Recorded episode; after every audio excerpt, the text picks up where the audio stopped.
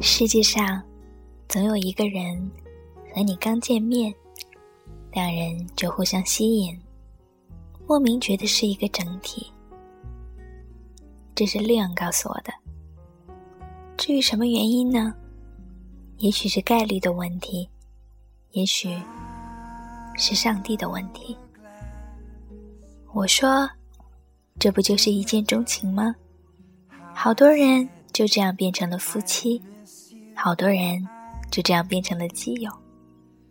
利用神秘的说：“不是的。”据利用介绍，他家祖辈在明朝出过相学大师，但没什么秘籍保存，只世代流传了些边角料。他不懂星座血型，但是他说，通过人的长相和姓名，基本就可以判断他的一生，比如。人的相貌会决定你从小周边的人对你是什么态度。皱眉的面相凶，少人亲近；方脸的面相正，易得信任；嘴大的大家喜欢，觉得有趣可爱，常跟你开玩笑，于是活泼奔放。演戏的大家觉得你心机重，不会跟你聊太深，于是表里不一。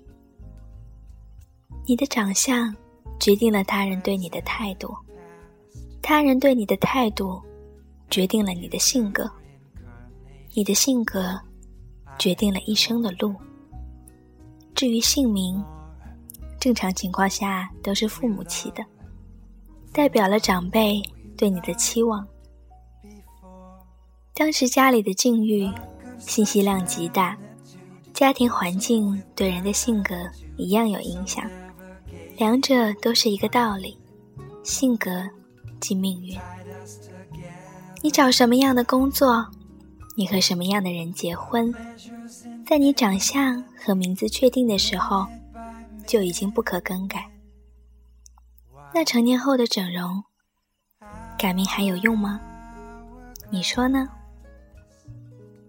利用说，世界上总有一个人和你刚见面。两人就互相吸引，莫名觉得是一个整体，这就是你的反向人。为什么叫反向人呢？你们的运气是共同的整体，两人相加是一百，那么你占五十，那么他也占五十。如果你占九十，那么他就只剩下十。当然，如果他占一百，那么你就快死亡了。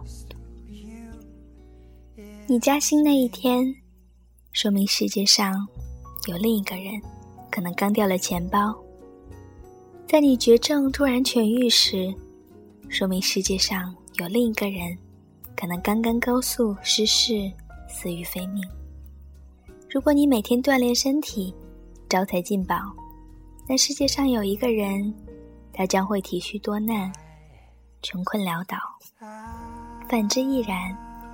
所以你的一生，都在同他争夺生命的质量。从你出生起，这个人就与你息息相关，而你们永远都在看不见的战场。所以，要是永远碰不到也好，要是碰到，是个同性也好，大不了各自竞争，就怕碰到了，还是异性，可怕死了。赶紧吃个宵夜，睡个好觉，不求及格，好歹能过五十。is me.